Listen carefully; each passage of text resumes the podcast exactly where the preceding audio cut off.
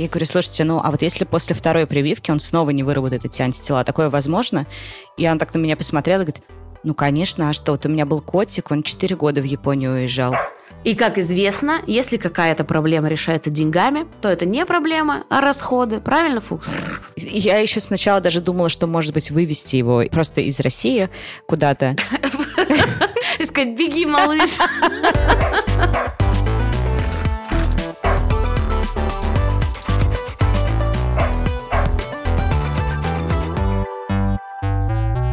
Всем привет! Вы слушаете Министерство собачьих дел, подкаст о собаках и людях, которые с ними живут. Я Маргарита Журавлева, ведущая этого подкаста, официальный представитель Министерства собачьих дел, собаковод и продюсер. И у нас сегодня важная тема про переезд с собакой, но сначала я должна вам сказать, что у этого сезона нашего подкаста есть технический спонсор. Это сервис заботы о питомцах «Лапка». Это мобильное приложение и универсальный помощник по любым вопросам, которые связаны с домашними животными. В приложении удобно хранить всю информацию о ваших питомцах и консультироваться с ветеринаром, что в контексте нашей сегодняшней темы очень важно, потому что если вы планируете переезд, у вас, возможно, есть вопросы по прививкам, по каким-то формальностям, и все это можно обсуждать с ветеринарами в чате в приложении в лапке. А еще у Лапки есть гайд, где описаны все требования самых популярных стран для переезда. Все будет в описании, так что, возможно, вам будет это полезно. Ну а на связи со мной из Тель-Авива моя старая подруга Алина Фукс. Прости, что я тебя зачем-то сразу назвала старой. Ничего, никакого эйджизма в этом подкасте. Дело в том, что Алина некоторое время назад стала собаководом, и она хозяйка прекрасного э, молодого человека по имени Драник. Он кавалер Кинг Чарльз Спаниель. И, собственно, ты знаешь, эм, я этот выпуск хотела, как, как говорится, сделать немного другим. Я хотела поговорить про какие-то вещи, знаешь, про ощущения после переезда, вот как все изменилось за полгода. Но Новости стремительно врываются в нашу жизнь, поэтому, возможно, нам нужно будет много уделить внимания таким техническим деталям. И еще, уважаемые слушатели, если вы слышите сопение, ворчание, рычание с моей стороны на заднем фоне, это возятся мои собаки, потому что я записываюсь из дома. И еще к моей гости я, скорее всего, буду обращаться Фукс, потому что у нас так принято, потому что мы знакомы, по-моему, большую часть жизни. Я думаю, что больше половины, да. Давай расскажем нашим слушателям. Вы сейчас живете в Израиле с драником, правильно? Все так, да, в Тель-Авиве. Как тебе быть э, собаководом э, в таком собачьем городе? Да на самом деле прекрасно. Я думаю, что быть собакой в Тель-Авиве лучше, чем человеком. Так. Тебе приносят миску с водой быстрее, чем кофе, за который ты платишь и который заказываешь. Э, тебя все гладят на улице. Не то, чтобы я хотела, чтобы все меня гладили на улице, сейчас странно прозвучало. Но в целом собаки получают внимание точно не меньше, чем люди, если не больше. Я бы сказала, что здесь э, гораздо меньше обращают внимание в Тель-Авиве, если твоя собака вдруг села посреди улицы и начала писать, например, это, конечно, не найс, лучше, чтобы она куда-нибудь отошла в угол, но ты получишь меньше комментариев, чем мог бы получить, например, в Москве. Хотя я старалась быть всегда чистоплотной хозяйкой в этом смысле. Но если там собака вдруг залезает в тарелку к соседям по кафе, то это тоже в 90% случаев не вызывает ни у кого никаких эмоций, кроме как «О боже, какой милый, как его зовут, откуда он приехал, какая у него прекрасная стрижка» и там еще 10 комментариев каких-то стандартных. То есть в целом все, конечно, понимают, что это такой максимально dog-friendly город, и если ты живешь в Тель-Авиве, ты живешь с собаками в том числе. Ну, в принципе, я так и думала, потому что я бывала, как ты знаешь, несколько раз в Тель-Авиве, и, конечно, такой город, да, собачий. Р- раз десять, несколько раз, да. По-моему, девять. Хорошо. Давай расскажем предысторию. Как так вообще получилось, что я провожала своего собачьего племянника, а Драник мой собачий племянник? Да, кстати, прикольный момент, что я только сейчас поняла, что ровно год назад я э, забрала Драника то есть ровно 23 сентября 2021 года, пишемся мы 23 сентября 2022 года, э, мы забирали с моим другом Драника на Минском шоссе, потому что питомник, из которого я его брала, он находится в городе Бобруйск, и его привозили ночью на маршрутке с тонированными стеклами. И там было Драник и еще все собаки Могилевской области. И, по-моему, еще Смоленска. Уважаемые слушатели, у нас буквально недавно вышел подкаст про то, как выбрать заводчика, если вы хотите щенка породистой собаки. И то, что Алина забирала на Минском шоссе своего щенка, может прозвучать в контексте предыдущего нашего разговора как что-то не совсем то, что мы рекомендуем, но на самом деле нет. Все было отлично, это отличный питомник, который Алина выбирала с умом, так что как раз она соблюла все те рекомендации, о которых мы говорим в выпуске с Катей Авласенко. Так вот, когда ты его брала, ты уже понимала, что через какое-то время ты переедешь обратно в Израиль, просто Алина, она живет пятилетками, пять лет в России, 4-5, 4-5 в Израиле. Правильно? Все так, все так, подтверждаю. Да, когда я его брала уже, я понимала, что я буду как минимум один перелет в жизни ему предстоит. В каких-то своих фантазиях я вообще представляла, что я таскаю собаку с собой везде. Вот полетела я там на неделю в Европу, взяла собаку с собой. Полетела еще туда, тоже взяла с собой. Год моей жизни с собакой показал, что, возможно, это не лучшая идея, но как допускалось, что этот один перелет он ему предстоял, и он у него случился. Соответственно, я взяла Драника в сентябре, 23 сентября. И дальше был вопрос, когда я переезжаю. Там были варианты, что я буду переезжать в декабре, потом в январе, потом в феврале. И мой переезд был запланирован на 17 февраля 2022 года. И я выписала себе список пунктов, что должно, значит, быть сделано перед переездом, и отдельная была глава пункты с собакой. Что нужно сделать? Э, значит, нужно проверить переноску, какая она должна быть. Нужен паспорт, э, нужен э, чип, нужны вот такие-то такие прививки.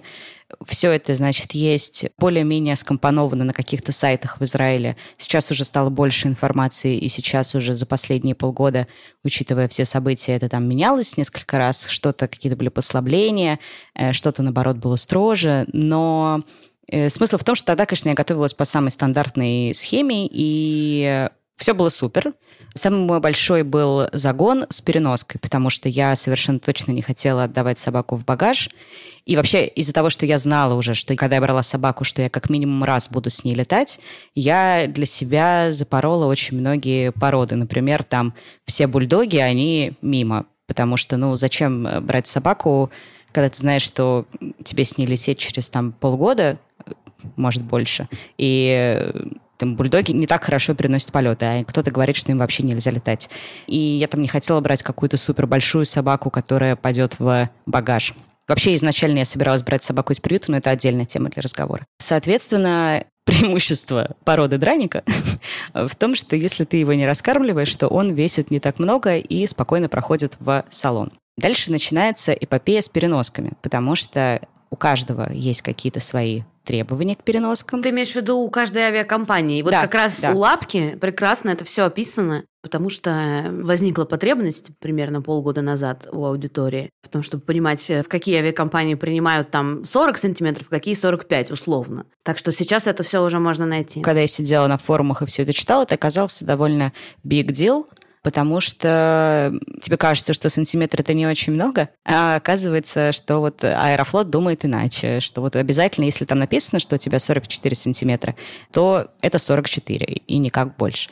И когда да, я увидела эту вот жесткую переноску, которая формата разрешенного там, я, конечно, ну, немножечко пригорюнила. Пригорюнилась, и, и, и драник пригорюнился, потому что, ну, это такая клетка для хомяка абсолютно. Это должна быть какая-то прям совсем мини-собака.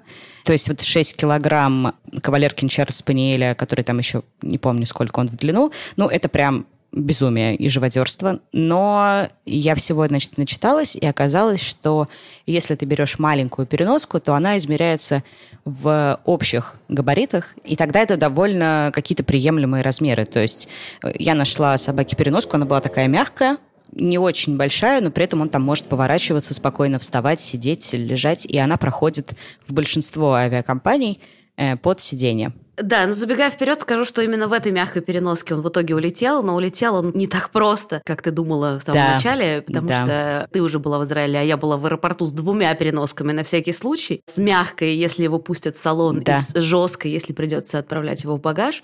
Но об этом мы расскажем чуть позже. Все так. Но Драник просто, он тут важный момент, раз мы говорим, сидя в Израиле. Драник, он из питомника с названием Шолом Алейхам. Никакого шовинизма и никаких э, намерений у меня в эту сторону не было, просто так вышло случайно, что классный питомник, он вот нашелся с таким названием. И поэтому он в некотором смысле делал алию, тоже репатриацию в Израиль, и его путь к, к Израилю был непрост, как это часто бывает у, этого народа.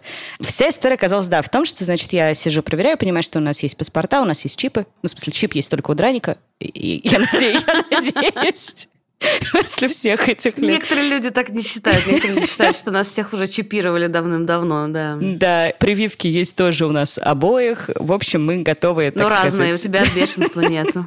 У меня от бешенства нет, хотя, возможно, это упущение. И дальше у тебя есть это главный анализ, который требует Израиль, США Европа, не помню, кто еще. Ну, общем... Европа не требует. Да? Израиль и США, и еще пара стран более экзотических, куда реже люди из ну, Москвы, по крайней мере, улетают. Угу. Да, собственно, речь идет про титры антител к, да. бешенству. И я думала, что это абсолютная формальность. Ну, то есть э, собаке тогда было на момент отлета 10 месяцев, когда мы сдавали этот анализ.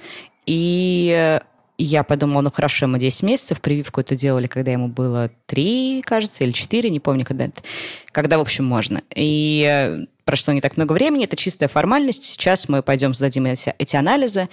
Тут тоже важный момент, что эти анализы сдаются только в специальных лабораториях. В Москве их, наверное, штук 5, в Питере 2, а люди из других городов, насколько я знаю, сдают кровь в каких-то лабораториях, и потом там раз в неделю приезжает машина и забирает эти анализы, отвозит в Москву или в Питер, что ближе. Довольно безумно, в общем. И вот эти вот лаборатории, они аккредитованы там, значит, каким-то по европейским международным стандартам, и они записывают титры к антибешенству. Короче, антитела. И мы приходим, сдаем этот анализ, он стоит еще какую-то тогда довольно не, не бешеные деньги, ну, какую-то типа там 5-7 тысяч рублей. Мне приходит ответ, что через, по-моему, там делается он две недели, этот анализ, если он не срочный, 2-3. Приходит ответ, что вот ваши результаты, обратите внимание, что количество антител в крови такое-то, такое-то. В общем, меньше 0,5, а Израиль допускает собак, только у которых больше 0,5. Э, что нужно сделать в таком случае? Пойти сделать повторную прививку от бешенства и через месяц пересдать анализ. Это я получила в конце января, в 20-х числах. И билет на самолет все еще 17 февраля. Я помню дальше наш с тобой этот разговор, когда ты мне сказала, у меня есть два варианта. А какие я говорила два варианта, кстати? Потому что я помню... А ты уже забыла? Я как будто бы 10 помню уже там было. Нет, но глобально у тебя было два варианта. Ты сказала, что либо ты отменяешь э, свой билет на 17 и берешь билет попозже, а, соответственно, уезжаешь вместе с собакой, либо ты кому-то оставляешь собаку, просишь сделать анализ и прилетаешь за ним, когда готов его анализ вот на эти да, антитела да, к бешенству, да. там условно числа 5 марта, например. Да, все так. И я тебе сказала, что я бы на твоем месте поменяла билет и улетела позже, но зная тебя, тебе стоит улететь, все с ним будет нормально, и потом ты его заберешь. Все правильно. Было два варианта вот этих, и в итоге я пошла буквально в тот же день, сделала ему повторный анализ. Э, в ветеринарке была очень такая меланхоличная женщина, которая делала Повторную ему... прививку. Повторную прививку, да, простите. И этот вот меланхоличный э, врач, я говорю, слушайте, ну, а вот если после второй прививки он снова не выработает эти антитела, такое возможно? И он так на меня посмотрел и говорит, ну, конечно, а что? Вот у меня был котик, он 4 года в Японию уезжал. В этот момент побелела, подумала, в смысле, у меня только что появилась собака, вот она со мной полгода, и вот он на 4 года останется в России.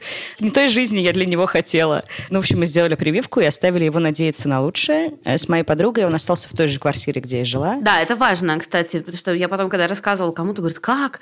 Вот он остался, говорю, слушайте, он остался в той же квартире. Как минимум, это минус стресс там из-за переезда. То есть, если бы он остался и с другими людьми, и в другом месте, то, наверное, наверное, ему было бы сложнее. Но поскольку ты пересдала свою квартиру подруге, то как бы, в общем, мало что для него поменялось. И это была подруга, с которой он уже оставался несколько раз на короткие какие-то периоды. Здесь они остались на месяц.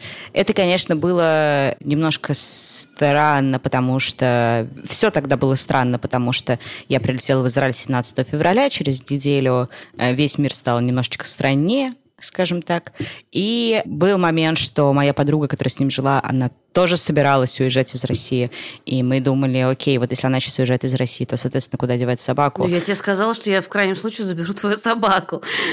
Ну, да, ну, в общем, конечно же, очень не хотелось этого крайнего случая. И дальше, спустя какое-то время, появился этот вот момент, что можно было пойти уже пересдавать прививку, и тут часть Маргариты. И здесь, да, я хочу про это рассказать, но на самом деле, перед тем, как я про это расскажу, я хочу сказать, что, э, еще раз сказать, что, смотрите, звучит сложно, но поскольку, опять же, мы сейчас разговариваем в конце сентября 2022 года, и куча людей через это уже прошли, Сейчас информация немножко проще, чем условно в феврале этого года. Опять же, лапка вам в помощь, чат с ветеринаром там и их гайд э, по выезду, плюс ваши друзья или знакомые, которые, например, если вдруг вы собираетесь уезжать по каким-то причинам, которые уже, например, уехали в ту страну, в которой вы собираетесь. И я думаю, что, в принципе, у собачников такая солидарность, что многие согласятся вам рассказать про какие-то детали, про что-то, что, может быть, является особенностями именно этой страны, страны.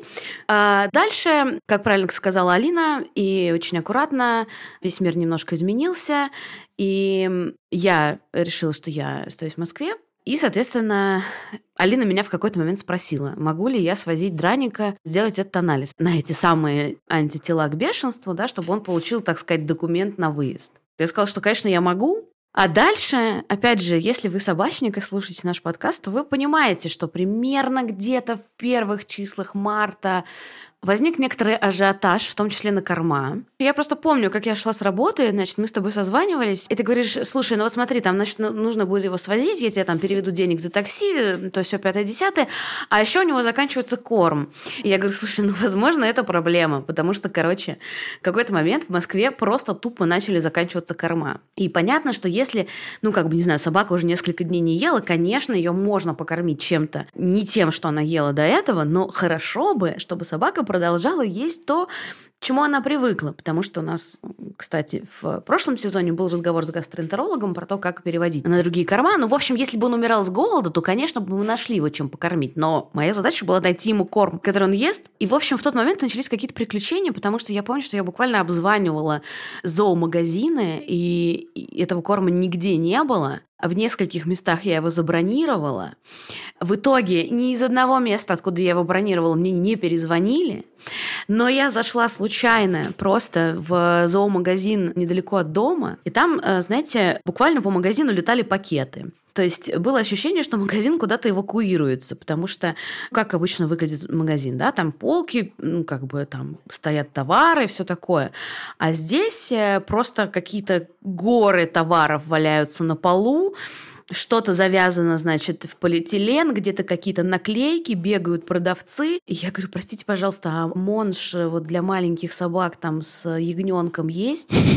Они говорят, только что получили, вам очень повезло. Вот, у меня было ощущение, знаешь, как мне бабушка про советское время рассказывала, что удалось что-то урвать.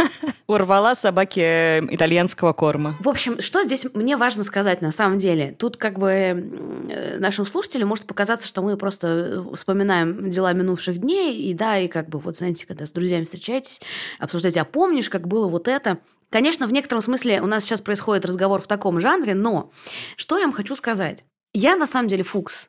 Тебе очень благодарна за эту историю. Так. Потому что в конце февраля и в начале марта мне нужно, как я сейчас понимаю, было что-то, какая-то задача, где я могу на что-то повлиять. Потому что уровень неопределенности, стресса и тревоги, он был примерно таким же, какой он сейчас в силу новостей этой недели. Но тогда это вообще было в первый раз. Угу. Как бы происходило то, что никогда при нашей жизни не происходило, по моим ощущениям. Миш, Лев, перестань копать! Перестань!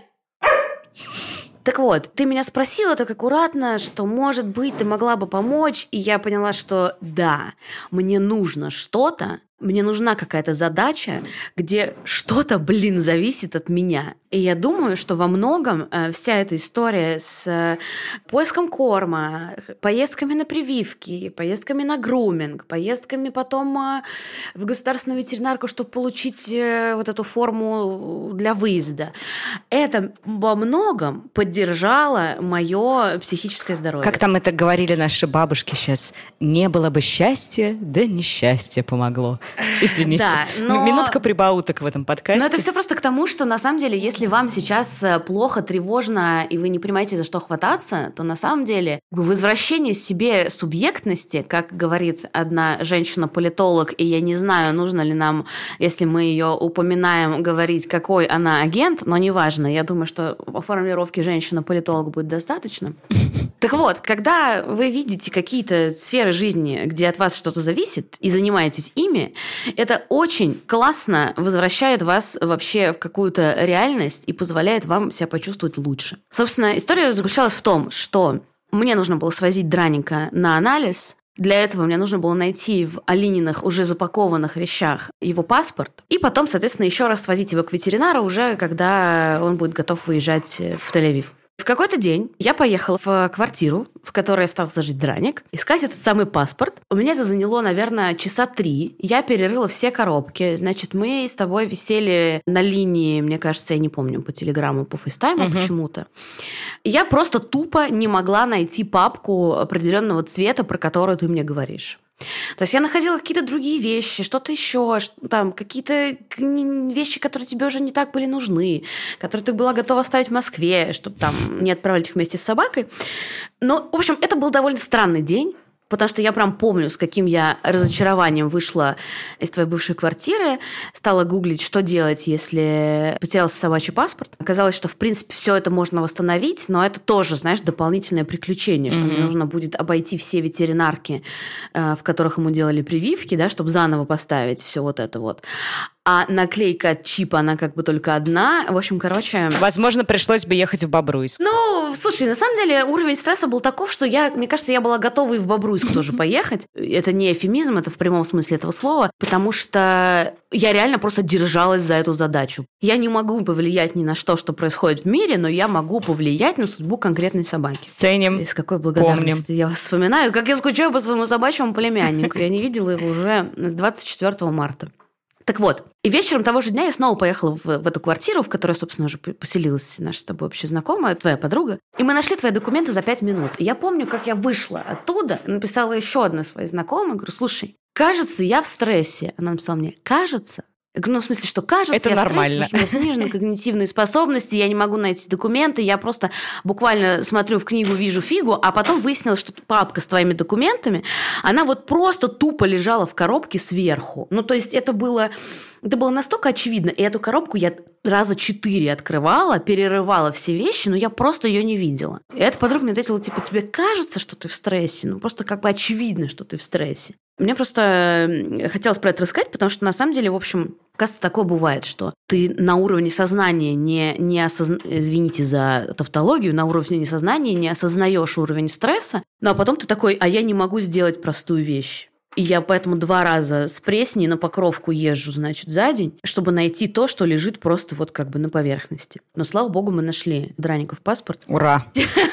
Ты как будто снова это пережила. Да, я, нет, я на самом деле действительно как-то это тяжело все переживаю. У меня все это время перед глазами стоял этот коридор с коробками, вся эта желтая папка, потому что, конечно, я тоже сидела в ужасе в Тель-Авиве, писала заводчикам Бобруйск, что делать, если документы все потеряны. Но главное, что мы все нашли. А дальше, в общем, дорогие друзья, все было довольно просто. Мы просто с молодым человеком э, по имени Драник приехали в клинику, э, взяли талончик, у Драника взяли кровь. Это заняло там меньше пяти минут. Через несколько дней Алине на почту прислали информацию, что все, теперь наконец-то у него нормальные антитела к бешенству. Я поехала, забрала такой сертификат. Знаете, он похож на такую школьную грамоту. Угу. Он на А4, на плотной бумажке.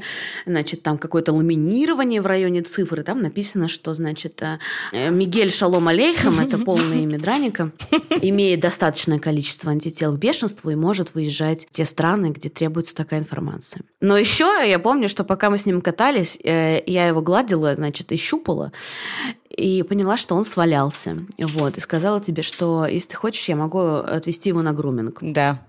Такое тоже было. Он готовился к репатриации со всех сторон. Да, приехал очень красивым. Это все тоже было в рамках э, просто сохранения моей кукухи. Тут хороший, мне кажется, важный момент про эту справку. Сертификат он называется антител к бешенству в том, что он выдается на всю жизнь.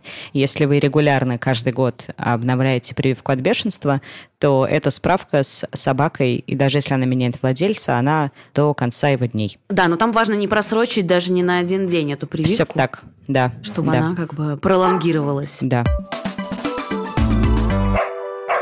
Расскажи, пожалуйста, как ты нашла попутчика Дранику в итоге? Это тоже, может быть, для кого-то важная информация. Это была веселая история, потому что я проверяла по всем каналам, я вступила во все чаты, которые были тогда в Телеграме, там разные были.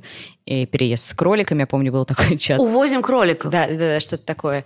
И в этих чатах, конечно, происходило абсолютное безумие, потому что ты заходишь э, с запросом, как вывести собаку, когда хозяйка уже вывезена, там люди пишут что-то в духе «Здравствуйте, лечу с енотом из Иркутска. Что делать?» такая... А куда лечу? Не? И ты думаешь, ну, э, в Тбилиси, в Тбилиси, ну, естественно, да. И, и думаешь, ладно, хорошо, вот енот как-то может переехать в Тбилиси, наверное, собака может переехать в Израиль тоже. И я начала, значит, разные искать способы. Конечно, был самый очевидный найти кого-то, кто летит в Израиль, Сначала ничего не получалось, потому что, ну, либо кто-то, кто летел уже с собакой, либо это были какие-то люди, которые не были готовы взять собаку, или я не была готова дать им. Ты мне еще сказала в какой-то момент, что в крайнем случае ты, может быть, купишь мне билет, чтобы я прилетела с драником. Да. Но в тот момент в одну сторону билет Москва-Тель-Авив стоил 160 тысяч рублей. И я, конечно, понимала, что ты очень любишь и меня, и драника, но это немного overpriced. Да, ну вот сейчас, э, сидя в сентябре 2022, 160 тысяч до Тель-Авива уже не кажется таким уж безумием.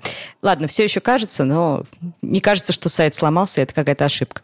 В общем, я думала про варианты, что вывозить его с кем-то в Грузию. Дальше я прилетаю из Тель-Авива в Тбилиси, забираю собаку, улетаю. Дальше либо там... Мои были, ну, запросы все на сайтах с билетами абсолютно очевидные. Там типа Израиль-Казахстан, Израиль-Грузия, Израиль-Турция. В общем, все вот эти направления. И дальше мы смотрели там в соответствии с этими странами, куда... Я еще сначала даже думала, что, может быть, вывести его просто из России куда-то. Искать, беги, малыш. Да, э, просто вывести собаку из России хоть куда, и дальше уже, чтобы он сидел и высиживал антитела где-то в, в другой стране. Вот. А, и в другой стране, чтобы он сдал э, этот анализ. Да, Поняла, да. ты мне это не говорила. Была более сложная, как говорят... Э, мне представляется, что тут вот как бы ты и вот этот мем с кучей цифрок, да, где... Да, э, да, кто, да, да, да. Джулия, Джулия Робертс, по-моему, да, формула у нее крутится, а если то, то это, то вот так и вот так. Тут еще просто, знаешь, важно сказать, что наши слушатели могут подумать, а почему Алина не прилетела сама? Ну, тут я, можно сказать, довольно коротко просто. По личным причинам ты решила, что ты не прилетишь в Россию. Вот. Поэтому тебе нужно было придумать какой-то способ, как увести собаку э, к себе. Да, если не вдаваться в подробности, то именно так я и решила.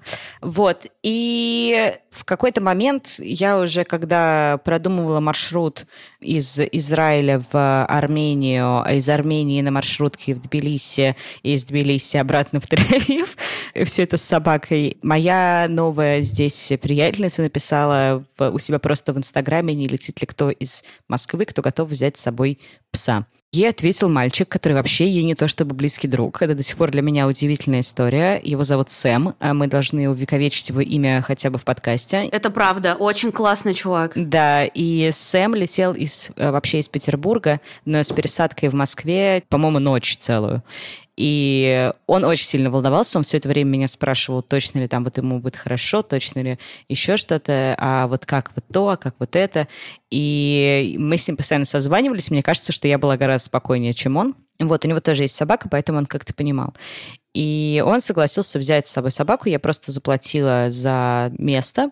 При том, что тут тоже интересный момент. Я платила за место в багаже. Потому что изначально драник пошел все-таки в багаж, что, конечно, меня тоже было довольно стрессово. Он довольно паникер. Ну, подожди, я дала же ему успокоительное в любом случае. У нас это тоже было запланировано. Да, было запланировано успокоительное и все на свете, но, в общем, как-то вот эта вот 6-килограммовая э, маленькая псинка в багаже. Вся эта картина меня, в общем, доводила до какой-то истерики. Ну, ладно. В общем, я подумала, лучше уж пускай он прилетит и вылетит из России в багаже, чем не вылетит вообще.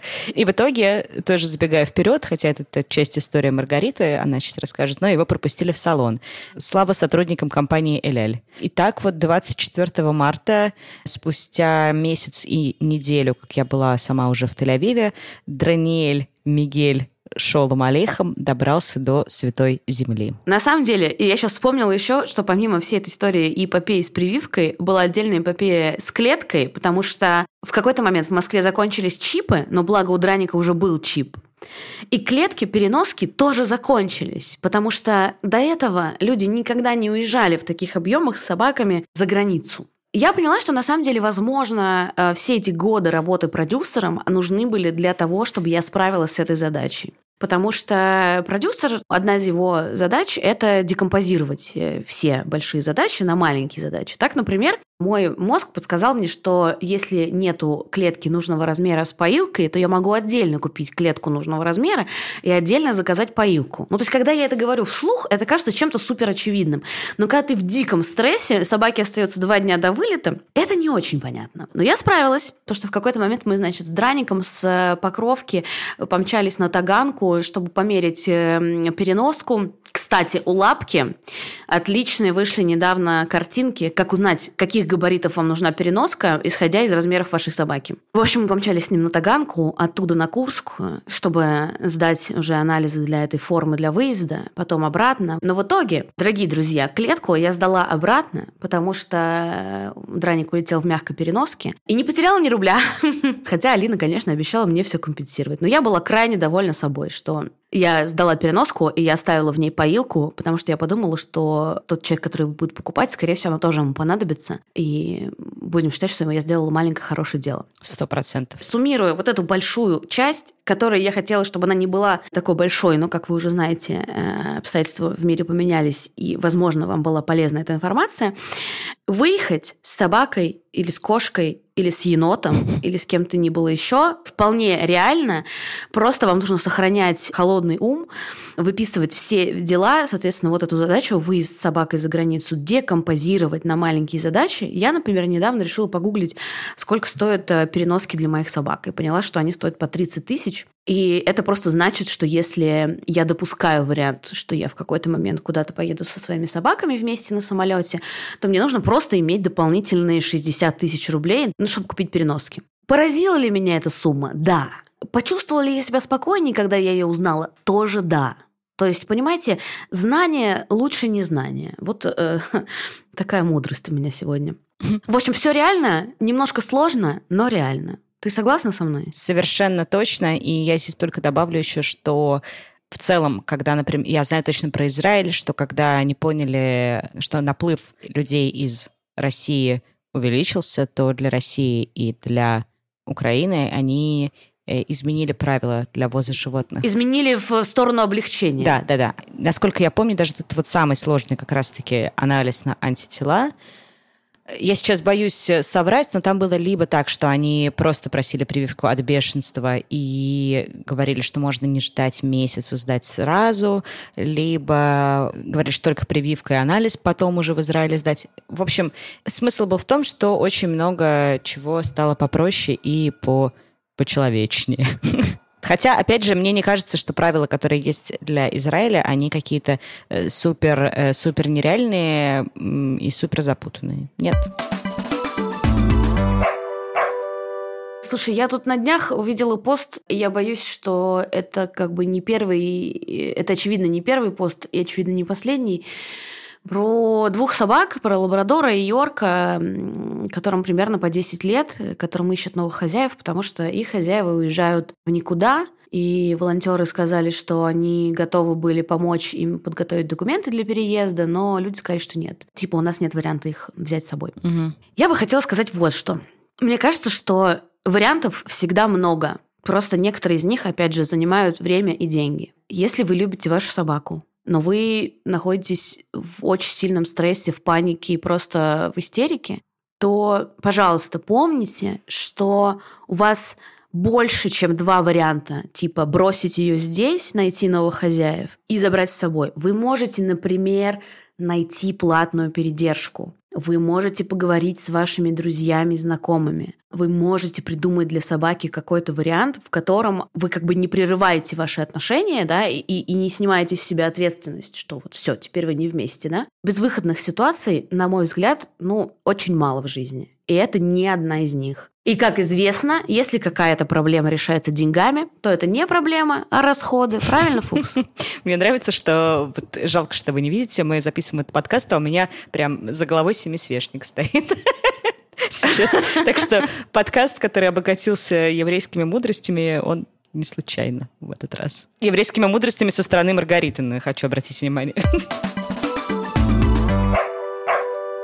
Были ли у тебя опасения, что ты везешь э, собаку черного цвета, конечно, не такую шерстяную, как у меня, но ты везешь ее, так сказать, гораздо более теплый климат. Узнавала ли что-то ты на этот счет, э, насколько комфортно ему будет жить в Тель-Авиве, где гораздо, в общем, скажем так, жарче и где более влажно, чем в Москве? Если честно, нет. Я вообще, когда брала собаку черного цвета, я о таких вещах не думала.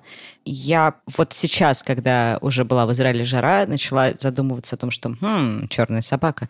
Но просто здесь нужно понимать, что по Тель-Авиву ходят собаки совершенно разных размеров, совершенно разным количеством шерсти. Ты мне как-то хаски присылала, да. Да, хаски довольно много их. И хаски явно не собака для тель-авивского климата, но, тем не менее, как-то живут. То есть маленький кавалер Кинчар Спаниель, черненький, справляется. Еще два важных момента про жару. Здесь очень часто у собак, когда асфальт нагревается, им больно наступать. Поэтому некоторые гуляют даже в таких же ботинках, как вот в Москве гуляют от реагентов вот этих собянинских, так вот в Тель-Авиве от жары. Слушай, ну у нас тут тоже, между прочим, этим летом так нагревался асфальт, что в каких-то ситуациях я просто собаку водила, там нам где-то нужно было пройти, и я так, знаешь, простраивала маршрут, чтобы нам не идти по асфальту, угу. потому что прям, прям реально нагревалось так, что, мне кажется, можно было яичницу жарить. Ну вот Дранику в этом смысле повезло, у него мохнатые лапы, и когда я водила его здесь на стрижку, женщина, которая стрижет, она понимает там про как, как типа теплообмен. Женщина, которая стрижет. Женщина, которая стрижет и понимает, как это нужно делать. Также известное хорошее слово русское парикмахер собачий. А, грумер, да? Это не парикмахер нельзя сказать. Ну, да можно как угодно вообще говорить, я считаю. Свобода. И она как раз-таки стригла, она такая, боже, лапы мы не будем трогать, роскошные лапы защитят его от тель жары. Слушай, на самом деле, мне кажется, я уже тоже про это не раз говорила, и даже в контексте просто жизни в Москве, мне кажется, что если ты внимателен к собаке, то, скорее всего, у вас не будет никаких проблем с жарой. Ну, то есть, если у тебя есть голова на плечах, то ты не будешь выводить в 12 дня свою собаку и 3 часа с, с ней гулять по солнцепеку э, и, значит, не давать ей попить. Но у тебя самого просто будет солнечный удар. Угу. А если как бы ты адекватен и внимателен к своей собаке и любишь ее, да, то, скорее всего, у вас все будет хорошо, мне кажется, вообще в любом климате. В том числе, я, например, знаю, что, по-моему, Левчиков прадедушка изначально из Израиля. Но, к сожалению, по этой линии мы не можем репатриироваться.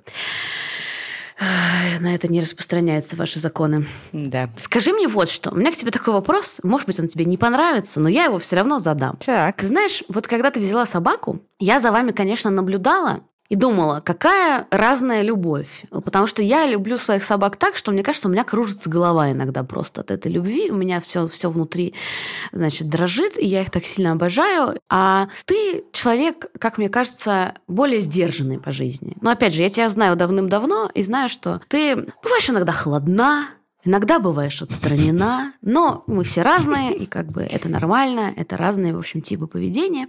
В общем, я наблюдала за вами с Драником и думала, ну, наверное, вот так тоже проявляется собачья любовь. Но потом, когда он к тебе переехал в Тель-Авив, и я просто заметила, насколько больше ты стала в чат присылать видео и фотографии, и я поняла, мне показалось, по крайней мере, что тебя в какой-то момент тоже вштырило вот этой любовью к собаке. Насколько я права? Во-первых, когда, да, я брала собаку еще из приюта, там были мучительные полгода попыток взять из приюта собаку, и, значит, я приходила, и мне люди говорили, ты поймешь, что это твоя собака, ты увидишь ее и поймешь.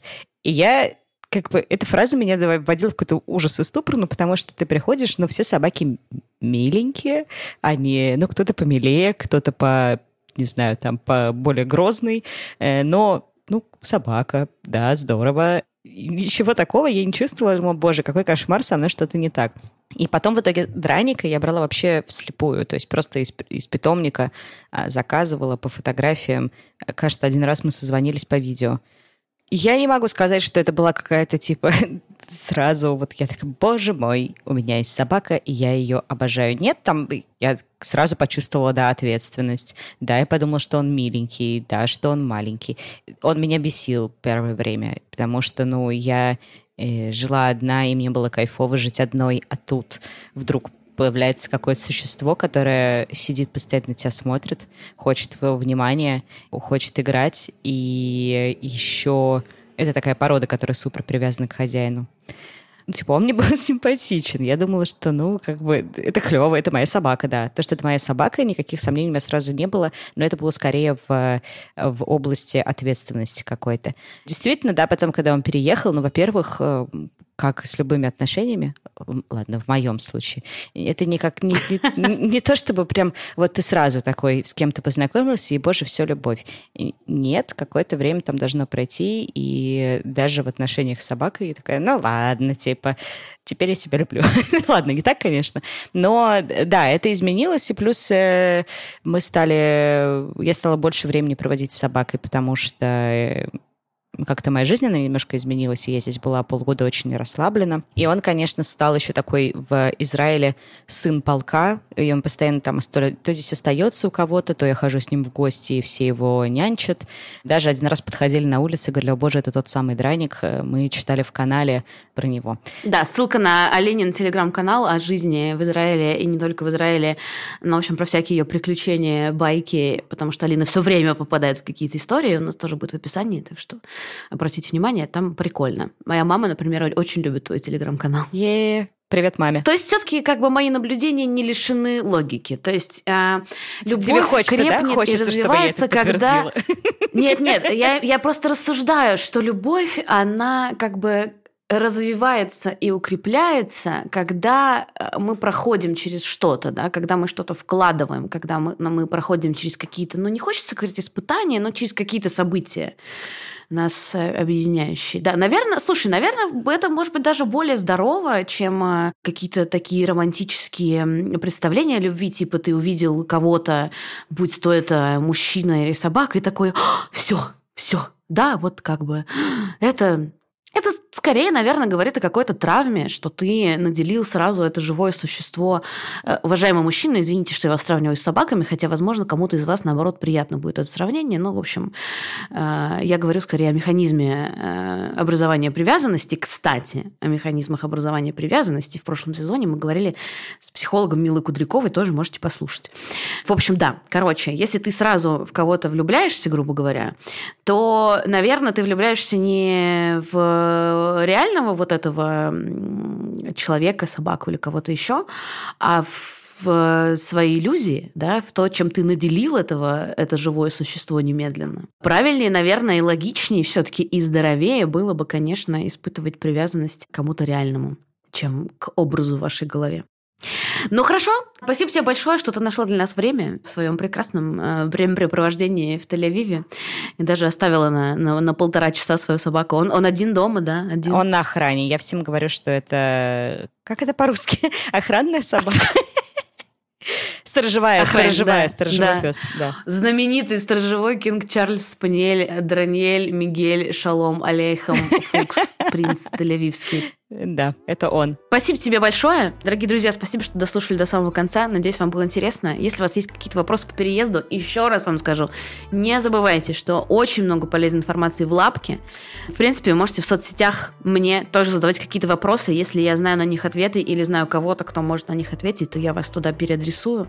Вот. Э, Фукс, скучаю по тебе, обнимаю вас с Драником. До новых встреч. Я вас тоже обнимаю с Левчиком и Мишей. Целую, шаббат шалом. Шаббат шалом.